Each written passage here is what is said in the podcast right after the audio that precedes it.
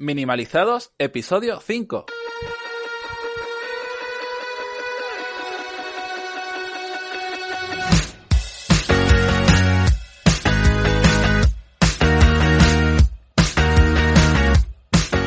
Bienvenidos a Minimalizados, el podcast donde planteamos un estilo de vida diferente, un estilo de vida donde ser productivos y disfrutar puedan ir de la mano. ¿Quiénes hacemos esto? Pues somos Darío Benítez, psicólogo, coach y formador, y Nacho Martín, experto en marketing digital y desarrollo de negocio. ¿Qué tal va eso, Nacho? Hola a todos, ya está aquí, ya llegó, es la Navidad. ¿Qué tal, Parece que Darío? viene la feria también. ¿Cómo vamos No a eso? Bien. Ojalá. ¿Has comprado ya pues, jamón? eh, pues no, pero he comprado polvorones y ya me los he comido. ¿Todos? Todos. Joder. Así que, y tal y como me lo comía, iba diciendo, pues mañana tengo que hacer el doble en el gimnasio. Hacía lo mismo, pero bueno, digo, tampoco por una vez al año. Ya, ya. Yo no he puesto mantecado o polvorones en, eh, en la oficina todavía para los clientes. No sé si hacerlo. Me da como que estoy ayudando en una cosa pero perjudicando en otra. Aunque Sí, también ¿no? tengo caramelos. Así que Sí, pero lo mismo un polvorón ya se hace más difícil, sobre todo a la hora de hablar. Ahí con la boca Ya. todo pastosa. Pues sí, es que tengo este problema. Y es como que, uff, no es lo mismo un caramelito. como en, Ay. eh, en el programa este de Paramount Comedy en Smonka. Ah, sí, me acuerdo, me acuerdo. Guau, era súper antiguo, que había una prueba. Madre mía. Bueno. Bueno, el tema Bueno, de, ¿de qué la vamos semana sobre polvorones y, y ese tipo Sobre de Navidad. cosas. No, sobre, Sobre Navidad ya Navidad. No, eso lo, lo tocaremos. Eh, La semana pasada hablamos de eso. ¿no? de Navidad, pero... Ah, no, no. No, hablamos sobre No, no, no, fue el anterior, fue el anterior. Sí, Claro. sí, sí, sí. Oh, no sé ya ni cuál de Black. Friday y el anterior a ese, ¿eh? Eso, eso, eso, es, ¿eh? eso, es, eso, eso. es. Aunque en el De próximo sí podríamos hablar de Navidad. Hombre, por Dios, podríamos hablar de Navidad. Sí, podríamos hablar Bueno, ya, ya lo veremos, ya lo veremos. Pero ¿de qué vamos Vale. a hablar hoy? Hoy vamos a hablar de la psicolo... eh, joder, flexibilidad psicológica. De la psicología, así como concepto la general. psicología como concepto. Vale, la flexibilidad psicológica. ¿Eso es tu mente abriéndose de pierna o Exacto, cómo va el, eso? contorsion- el contorsionismo de tu mente. Como tu No, mente hombre. se toca la rodilla con la nariz. Bueno, Vale, la explica, flexibilidad explica qué es psicológica la hace referencia un poco a la adaptación a los cambios. Pero más allá de lo que puede parecer eh, como desagradable, tiene que ver con, por ejemplo, eh, que haya pequeños acontecimientos en tu vida, no tiene por qué ser eh, doloroso o traumático y que tú, pues, cambies un poquito el chip a la manera de proceder. Imagínate, por ejemplo, un sencillo. Eh, te propone, ya que has dicho antes lo de entrenar, te propone hacer deporte mm, siempre. eh, Ajá. o sea, vas a, a correr, ¿vale? O hacer un deporte de tipo cardio y llueve. Y se tira toda la semana lloviendo. Como se tira toda la semana lloviendo, tú te quedas bloqueado y dices, "Mm, esta semana no hago nada. Eh, Podrías hacer algo en casa incluso. O, se me ocurre, hay gente que incluso corre con lluvia. Si se te abrigas bien y, y tal, no hay ningún problema. Sin embargo, en nuestra mente como que no encaja. Entonces la flexibilidad psicológica hace referencia a que cosas que antes no estaban relacionadas puedan relacionarse. Por ejemplo, yo suelo intentar llevar siempre la razón y ahora empiezo a no llevarla siempre o me meto en un sitio en el que ya no la llevo. Eso me choca, pero si yo trabajo mi flexibilidad psicológica puedo dar la razón con más frecuencia y no pasa nada. Vale. Bien, hace Sí. sobre todo es eso. Es como si hablamos de condicionamiento, la flexibilidad psicológica es nuestra capacidad de no descondicionar, porque siempre habla un pequeño condicionamiento, pero sí de no ser dependiente de alguna manera de, de lo que está pasando. Sí, sí, entiendo, entiendo, ¿no? Además, eh, es un concepto que precisamente, y, y sin irme tan lejos, ayer mismo, un libro que me estaba leyendo, que se llama El toque de Midas, bueno, no sé, un nombre así Sí. muy rimbombante, pero hablaba sobre un poco la mentalidad de los empresarios en base a, a la experiencia Mm. de, de la gente que escribe el libro, que son varios, eh, y se hablaba de, este concepto. Te decir que con ese nombre de libro tiene pinta de que es para hacer dinero o algo, ¿no?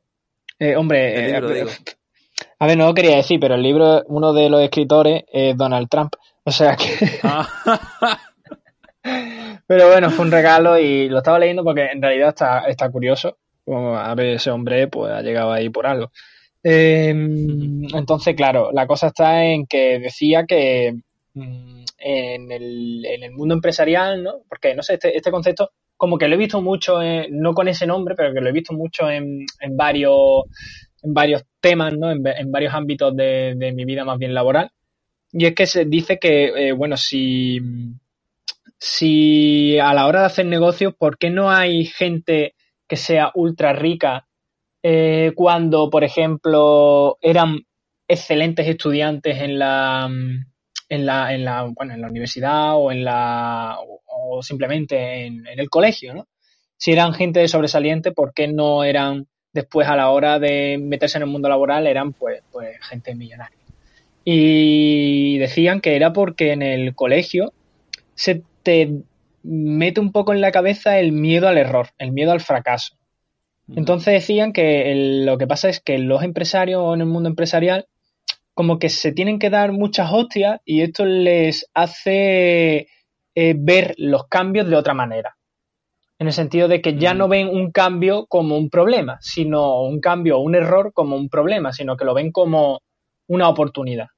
Entonces, mm, se habla un poco de que se necesita pues esa flexibilidad psicológica, ¿no? En el hecho de decir, oye, voy a afrontar eh, este, este revés, ¿no? Como por ejemplo el hecho de que llueva y lo voy a afrontar pues de otra manera, ¿no? Pues por ejemplo, en este caso, hablan de oportunidades de negocio, pero en el tuyo, pues lo que tú has dicho, ¿no? Pues voy a mejor, lo mismo descubro que cuando llueve me gusta hacer, eh, yo qué sé, ejercicios de YouTube de, para hacer en casa. Y, era algo que yo antes no sabía y ahora resulta que me he aficionado y ahora en vez de correr cinco veces a la semana, corro tres y dos hago ejercicio en casa. ¿no? Que es un poco así, pero llevado al mundo empresarial. Entonces, es un concepto que parece que, que, es útil, ¿no? Pero también le veo mucha relación y a, ver, tú corrígeme con la palabra esta que se puso muy de moda, que era el tema de la resiliencia y que todos los empresarios tenían que tener resiliencia. ¿Qué diferencia hay o es lo mismo?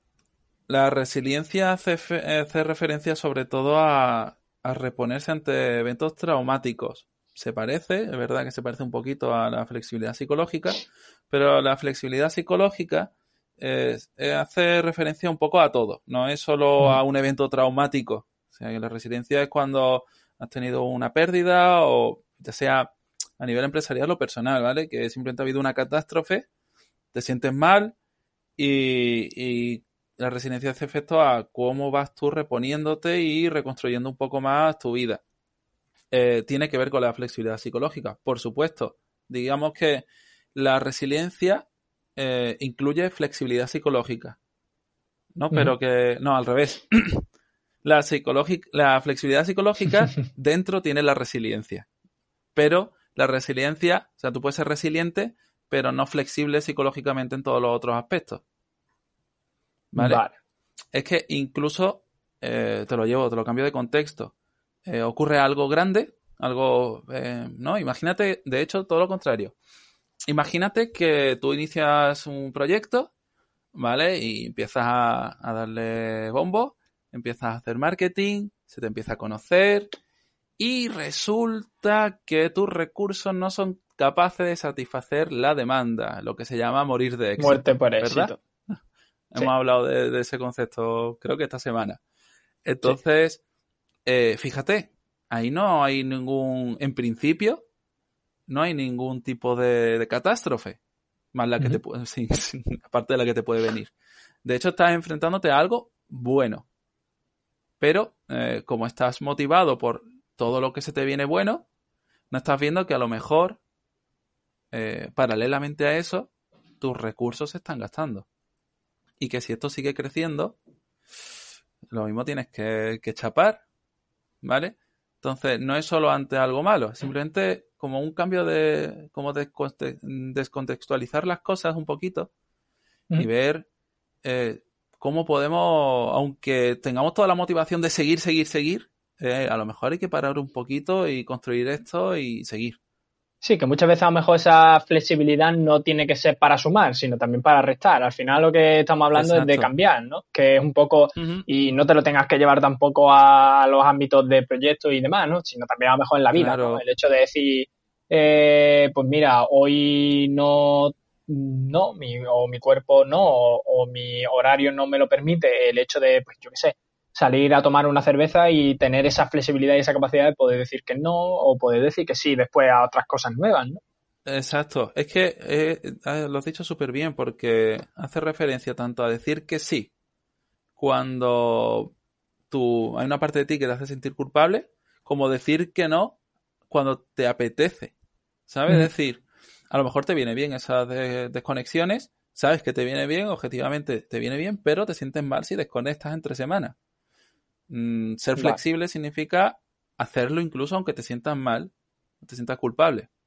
Y por otro lado, igual. Si sabes que no te viene bien quedar entre semana porque tu horario no te lo permite o porque prefieres hacer otras cosas, pues tendrás que ser flexible para decir que no a esos planes. Claro. Aunque te apetezca. ¿Ves lo que te decía antes? Eh, eh, desconectamos un poco la, la referencia a me siento mal hago esto siempre. Porque, claro, la gente cuando se siente mal se queda en casa. Eh, cambiando un poco, mejorando nuestra flexibilidad psicológica, cada vez que me sienta mal, puedo quedarme en casa o no. O tomar acción sobre ello, ¿no? Claro. Exacto. Eh, no pasa nada si te quedas en casa, pero a lo mejor eso no, no te está ayudando en, a seguir para Sí, además yo eso lo noto en mucha gente que es muy muy rígida en ese sentido y el otro día precisamente estaba hablando el tema de la creatividad, ¿no? Y estaba hablando con alguien el hecho de que, bueno, yo pensaba que la creatividad se podía entrenar, ¿no? En el sentido de que la creatividad no es innata, sino que a lo mejor es el hecho de, bueno, adquieres una serie de conocimientos y los vas ampliando y tienes una, una serie de inquietudes que luego después te ayudan a generar esa creatividad. Entonces, eh, yo creo que a lo mejor el tema de la flexibilidad psicológica también es aplicable en gente que a lo mejor es más rígida, ¿no? En definitiva, ¿se puede entrenar esto de la flexibilidad psicológica o, ya es algo que, no, mira, es que por tu forma de ser eres rígido o, eres alguien que no, bueno, no soportas los cambios y no los vas a poder soportar nunca? No sé. Claro. Sí, sí que se puede. Si no se pudiese, mi trabajo no tendría sentido. De hecho, el concepto de flexibilidad psicológica en, las terapias contextuales y en concreto en la terapia de aceptación y compromiso, que es la que eh, yo practico, sobre todo, la, el, en el núcleo de todo el trabajo está la flexibilidad psicológica y se entiende que el principal problema de todo de todas las personas que, que acuden a consulta es poca flexibilidad psicológica, mm. es decir, cambios en su vida, o, no hace falta que sea un cambio que tú digas drástico, sino a lo mejor llevas mucho tiempo en tu vida y en ese estilo de vida y te empiezas a sentir mal, entonces ya empiezan los, sí, que, incluso evitas esos cambios. ¿no? Exacto. Me siento mal, o siempre me han dicho que hay que hacer las cosas así, o mi mente me dice que las cosas hay que hacerlas así. Entonces, digamos que hay que romper, se rompe ese patrón entre lo que se supone que debo hacer cuando me siento así y lo que, lo que puedo hacer en realidad o lo que me apoya para seguir la vida que quiero. O sea que sí, se puede desconectar y hay muchas maneras, hay infinitas. Normalmente cuando hay un trabajo terapéutico eh, se incide en ese problema concreto. Por ejemplo, eh, si lo que quiere esta persona es empezar a conocer gente nueva, pero se siente mal, si lo hace, pues hay que desconectar un poco el sentirse mal con, con salir. puedes sentirte mal y salir, puedes sentirte mal y conocer, no pasa nada. Y resulta que cuando sales, empiezas a generar aliciente, empiezas a conocer gente, ese malestar pasa a un segundo plano, ya no es tan importante y voilà.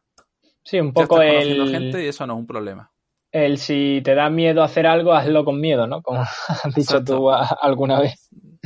Exacto, pues es un poco eso, que la gente lo, entiende como un, bueno, la gente, hay gente que lo entiende como, como un, ah, es que sentirse mal, sufrir todo mal, y dice, no, no, no, no es así, no es así, es cambiar un poco la, perspectiva de todo esto. Entonces, se puede hacer de manera concreta, ¿vale? como en ese caso, pero también luego se pueden hacer pequeños entrenamientos. Eh, generales, como, bueno, de todo. eh, por ejemplo, eh, leer cosas diferentes te ayuda, ¿no? Que Sí, un ver poquito el contexto, digas, hostia, ponerte a cosas nuevas, o sea, leer. Sí, a mí hay dos cosas que, que yo creo que me han ayudado a eso y la estábamos comentando antes de, de grabar, que era por un lado el, el tema de viajar, obviamente, Claro, que, por supuesto. que además nos hemos reído porque hemos dicho jaja, viajar, jaja, nice. hop". Nicehop, Eh, nicehop.com, apunta a los. No, pero era el tema de viajar, pero porque... Y además me, me parece muy curioso porque lo- eh, hace poco estaba eso, estaba en París con mi pareja y, y el, el día que llegué estaba como muy inquieto, ¿no? Ella estaba muy tranquila porque está muy acostumbrada a viajar, pero yo estaba un poco inquieto, inquieto en el sentido de... Y yo le decía a, a ella, eh, no, es que todavía no me he adaptado, en el sentido de, claro, yo iba andando por la calle y iba callado y mirando a todos lados. Y era como si pare- parecía, Claro. cualquiera que me viera parecía que es que iba asustado. Y no, lo único era que, claro, el contraste del cambio eh, de, de estar en tu casa y en tu barrio que conoces de toda la vida a andar por una zona que desconoces, por mucho que tengas Google Maps. Claro, la primera vez, eh, los primer- las primeras horas, pues te choca un poco ese cambio y estás como un poco desubicado. Y yo decía, oye, es que me encuentro desubicado, pero al final el- esos contrastes son los que te van alimentando, esos contrastes de cultura, pues por ejemplo, eh, cuando viajé a Marruecos, ¿no? El hecho de pues comer con las manos, eh, lo- el tipo de servicios que hay, eh, conocer cómo es la forma de pensar o de actuar de otras personas.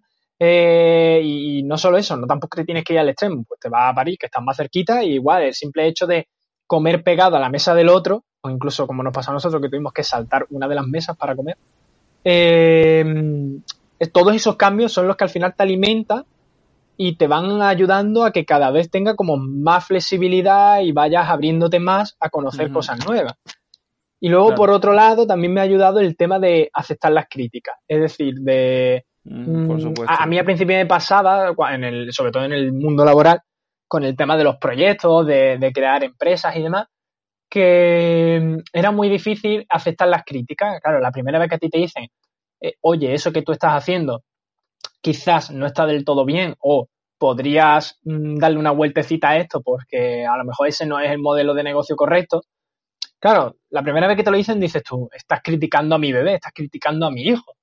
Eh, ¿Qué haces? Y no le haces caso. Pero poco a poco como que te vas dando cuenta y dices, bueno, ¿y si ahora me paro? En vez de decirte que no, lo pienso y te doy la razón. Eh, a lo mejor ahí Mm. ya empiezas a cambiar el, el chip. No sé. Claro. Sí, dar la razón, de hecho, a mí me encanta porque se lo recomiendo a la mayoría de mis clientes, que prueben durante una semana a darle la razón a la gente. Porque es que eso rompe por completo ese hilo mental que podemos estar desarrollando. Tú estás, ¿no? Cuando debatimos con alguien, hay un fenómeno en terapia de pareja que se llama polarización. Eso se da cuando hay un pequeño desacuerdo, ¿vale? Tú tienes una opinión sobre que, por ejemplo, eh, ir a la playa es bueno, tú piensas que sí, yo pienso que no. Entonces, esa es nuestra opinión en ese momento, no pasa nada.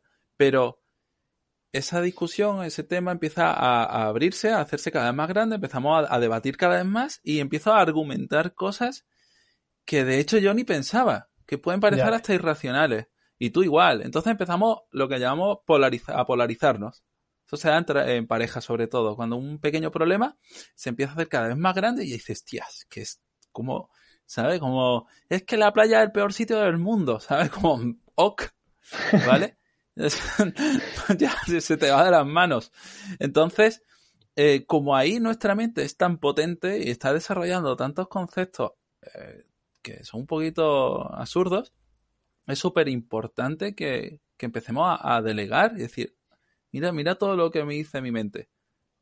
Voy a darle la razón, a ver qué pasa. Y hacer así como que te sientes como como incongruente un poco. Te puedes sentir incongruente porque a lo mejor tienes ese pensamiento tan fuerte que te hace creer que eso es cierto. Esto no quiere decir que tengamos que estar invalidándonos. Es decir, no, por supuesto vas a tener tu opinión sobre las cosas y son válidas. Y no es que tengas que darle razón rechazando la tuya, sino que tu razón es una de las razones y puede que la otra persona también lleve razón y no pasa nada. Para esa persona, eh, la playa no, no es un buen sitio ok, pues ya está, no pasa nada. Y ya está, así de sencillito. Pero esto es muy difícil luego en la, práctica. Es, un trabajo constante. Desde, y ya no es solo en, dar la razón, sino que es que, uff, piensa en tu día a día.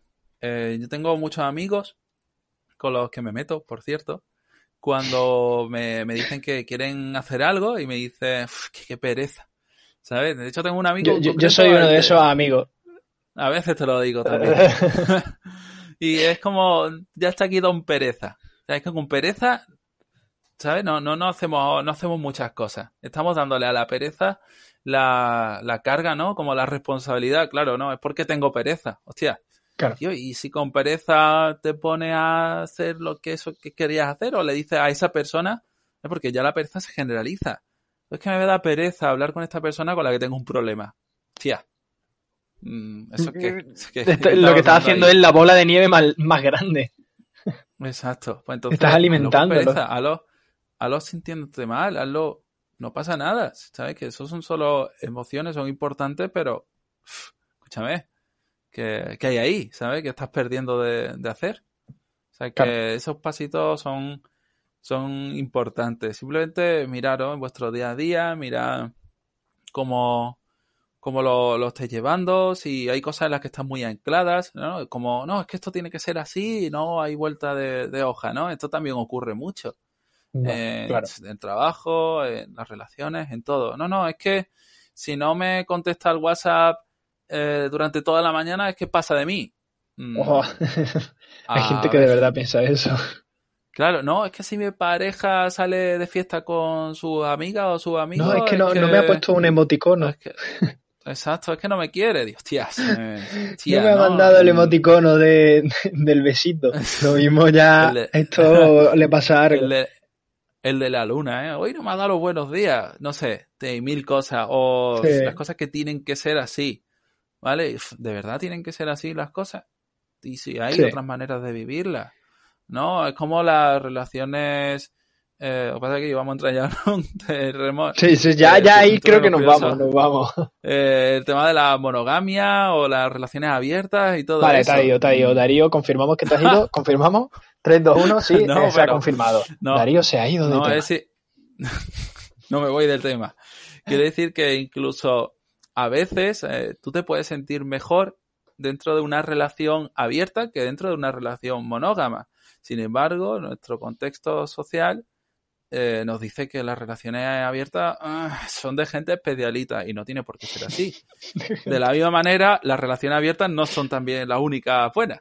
Lo importante aquí es que seas consciente de, lo que quieres tú de verdad, independientemente de lo que, te dice el entorno o te dice tu propia mente. Claro. ¿sabes? Que incluso, eh, pues, a, algún cliente que haya tenido algún problema en cuanto a la aceptación o no de su homosexualidad, por ejemplo, es que es natural, son pensamientos que están ahí arraigados debido a nuestro contexto.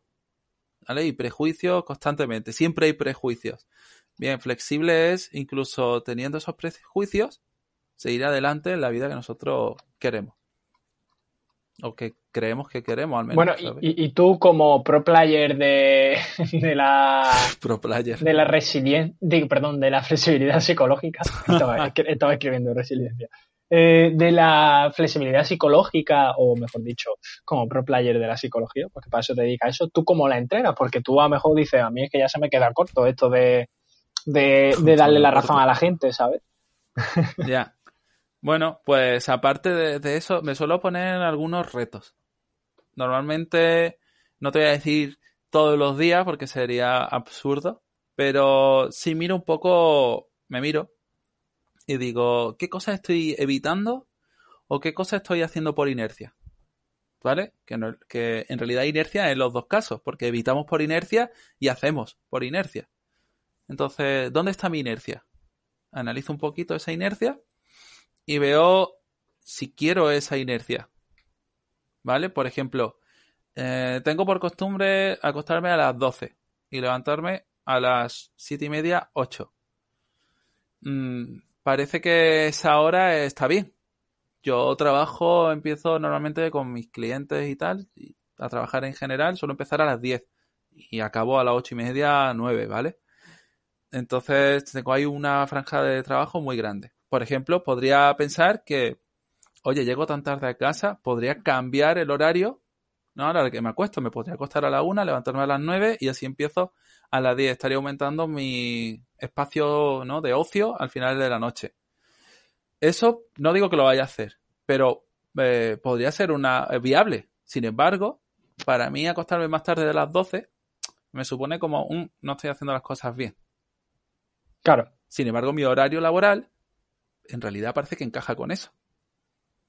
Y estaría durmiendo de noche, que para mí eso sí que creo que es importante a nivel fisiológico, aunque es cierto que hay personas que lo llevan bien. Sí, que rinden mejor, efectivamente. Entonces, esto te he puesto un ejemplo claro y en el que podría incluso actuar ahora mismo. No lo, no lo planteo porque eh, no es viable, de verdad. Eh, ahora mismo voy bien, pero podría hacerlo.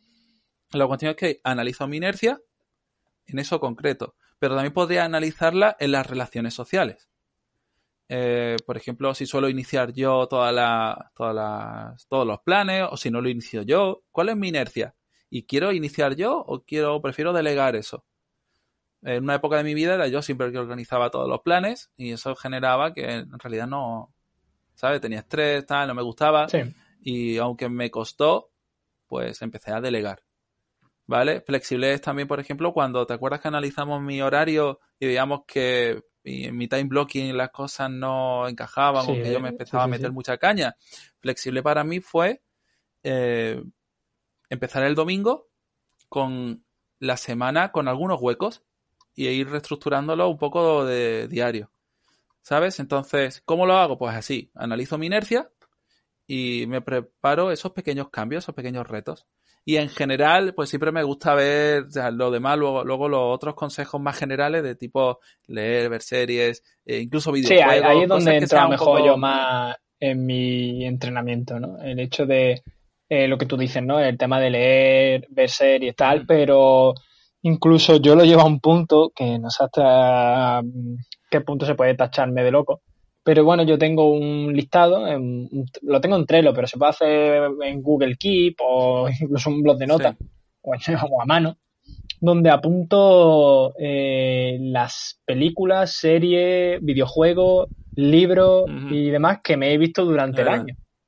Y estaba guay porque el otro día hice el recuento y me había visto este año 25 películas, 14 temporadas de serie, eh, me había leído un par de libros, o sea, en plan, ¿qué dice la gente? Pero este chaval está loco, pero oye, está guay porque hacen un recuento un poco de, de, bueno, qué es lo que has estado haciendo y tal. Y a mí me gusta mucho entrenar el tema este con los documentales, porque me aportan mucho valor a lo que es el, pues eso, el, abrir la mente y el ver a lo mejor como otras personas afrontan. Además, me gustan mucho ese tipo de documentales, ¿no? Ese tipo de documentales de gente que. El otro día veía uno que es además español eh, no me acuerdo ahora el nombre, pero bueno, es un, especialista en temas de, de, montaña que se va durante, es fotógrafo creo, hace temas de, también de documentales de animales o algo así, eh, que se va durante 100 días a una cabaña en, en un bosque de Asturias y, y, se tira durante 100 días él solo, sin ningún tipo de tecnología más allá de sus cámaras y sus drones, eh, viviendo solo en, en la naturaleza. Y está guay porque ese tipo de documentales como que te abren un poco la mente y decir, mira este hombre cómo afronta los cambios, qué mentalidad tiene, conoces otras maneras de pensar, conoces otras maneras de afrontar eh, esos problemas tal, que luego después a lo mejor tú puedes aplicar o no en tu vida o te puede inspirar a que, yo qué sé, eh, decir, oye, pues mira este hombre que se ha tenido que, que tirar, bueno, se ha tenido porque ha querido, eh, 100 días en la montaña y estoy yo aquí mm, quejándome de que no hablo con mi colega por, por una chorrada. a lo mejor esas, tonterías pues te hacen que de pronto se te encienda la bombillita y diga, venga, voy a, voy a aplicar ese cambio, ¿no? Entonces ya es como una cosa, una retroalimentación. Pero eso pasa con todo, eh, incluso con el minimalismo, ¿no? Hay gente que de pronto ve un libro, bueno, perdón, lee un libro o ve un documental, como por ejemplo este de, de Minimalist de Netflix. Mm, que por cierto te tienes que ver. Eh, sí, ese no lo he visto. Que, de pronto hacen eso, les llega a sus manos y de pronto descubren el mundo del minimalismo y empiezan a, investigar más, a meterse en él y tal. Y de pronto han hecho un cambio en su vida brutal. o incluso escuchar este podcast, ¿no? Que a lo mejor mucha gente, pues de pronto le puede venir un chispazo y decir, ¡ay! Y todo eso, ¿no? Todo eso parece que no en el momento, pero eh, cuando sumas todas esas pequeñitas cosas, eh, todos esos pequeños descubrimientos, todas esas pequeñas cosas nuevas, yo creo que a la larga es lo que va a hacer que entrene esa flexibilidad psicológica. También, ¿no? Además del hecho. Eh, ya que a lo mejor para que los oyentes también tengan ahí una pequeña parte de las acciones que hemos dicho y tal, como has visto tantas series y tantas películas, podríamos hablar de, oye, ¿a qué país habría que ir para cambiar? Pero a lo mejor eso no es tan accesible para todo el mundo, aunque con Nicehop es verdad que todo es, más muy accesible. ¡Vámonos! Eh. spam. Eh, bueno, independientemente del spam, em, creo que podría ser interesante que recomiendes de esas series o películas que has visto, oh. que recomiende alguna no, voy a ver que me, que me haya visto este año. Espérate, que, voy a abrir mi, calendario, pero lo hago muy, muy, muy rápido, si internet me lo permite. Yo creo, a ver, libro no te voy a decir ninguno porque la verdad es que estoy muy enfadado conmigo porque he leído muy poco este año.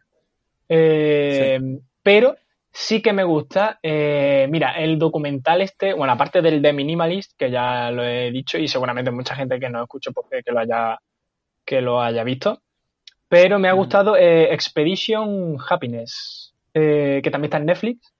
Está muy guay porque es de una pareja alemana que convierte ellos mismos, esta parejilla, convierte un autobús escolar americano en una autocaravana y se dedican a, bueno, ah. pues a recorrer el país y además eh, durante ese recorrido como que tienen muchos problemas y te van mostrando cómo lo solucionan, pero problemas desde no poder pasar una frontera hasta tener que hacer cambios en su ruta o que el perro que les acompaña se ponga enfermo. Eh, y te van diciendo pues cómo lo afrontan y demás, y te van dando su, su punto de vista.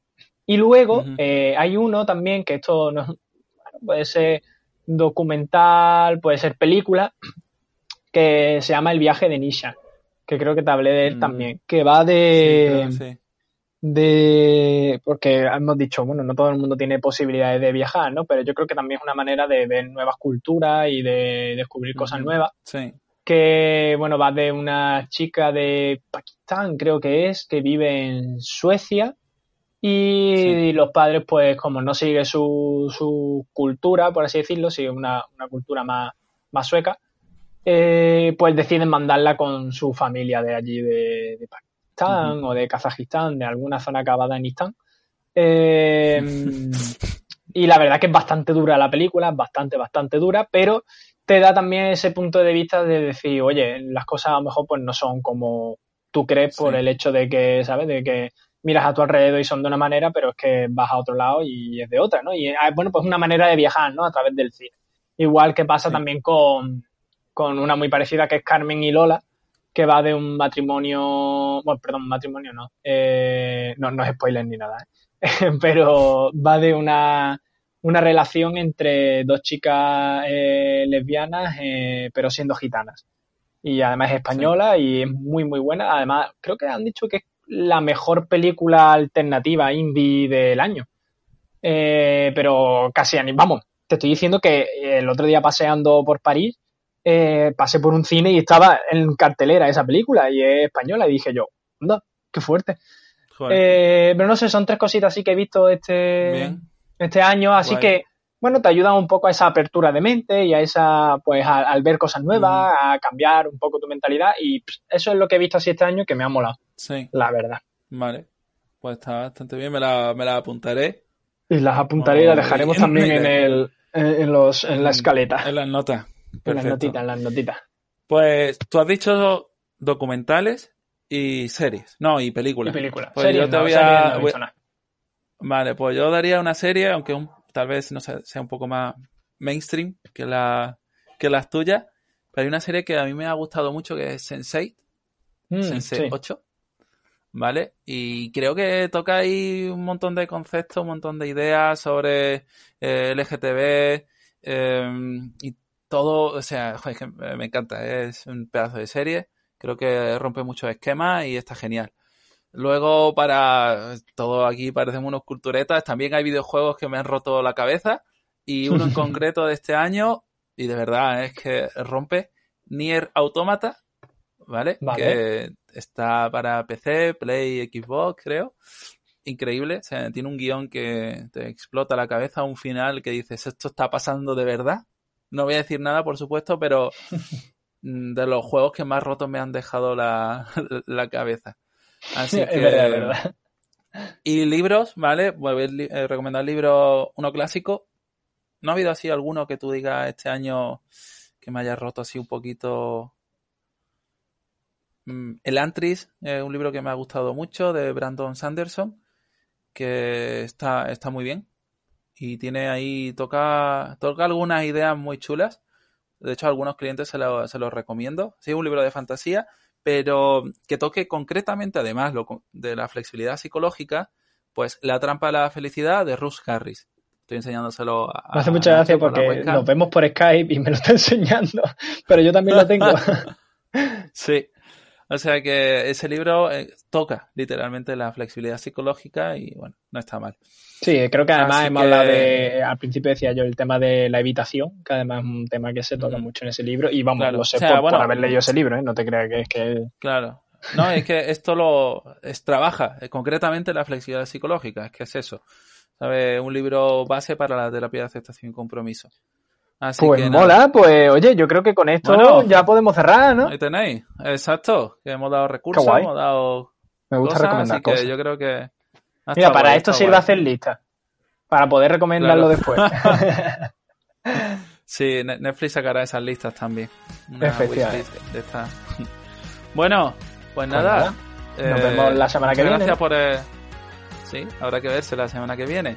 Muchas gracias por estar ahí a todos, a los oyentes, gracias por suscribiros, las valoraciones si las dejáis, los comentarios en Spotify. Spotify se puede dejar comentarios, estamos ya en Spotify. Estamos ya en Spotify. ¿no? Ah, estaremos en Spotify. Ya está. ¿Estaremos? Yo creo, para la semana que viene a lo mejor. Venga, vamos a este intentarlo. Lo grabamos una, con una semana de antelación, la gente no lo sabe. Sí. Eh, así que yo creo que tal vez en el futuro. Tal vez. Bueno. En Spotify, como los cantantes. Como los cantantes, como la gente guay. Bueno, pues nada, que tengáis muy buena semana y disfrutéis mucho de la vida o que sobre todo la exprimáis. Así que nos vemos la semana que viene. Hasta, Hasta pronto.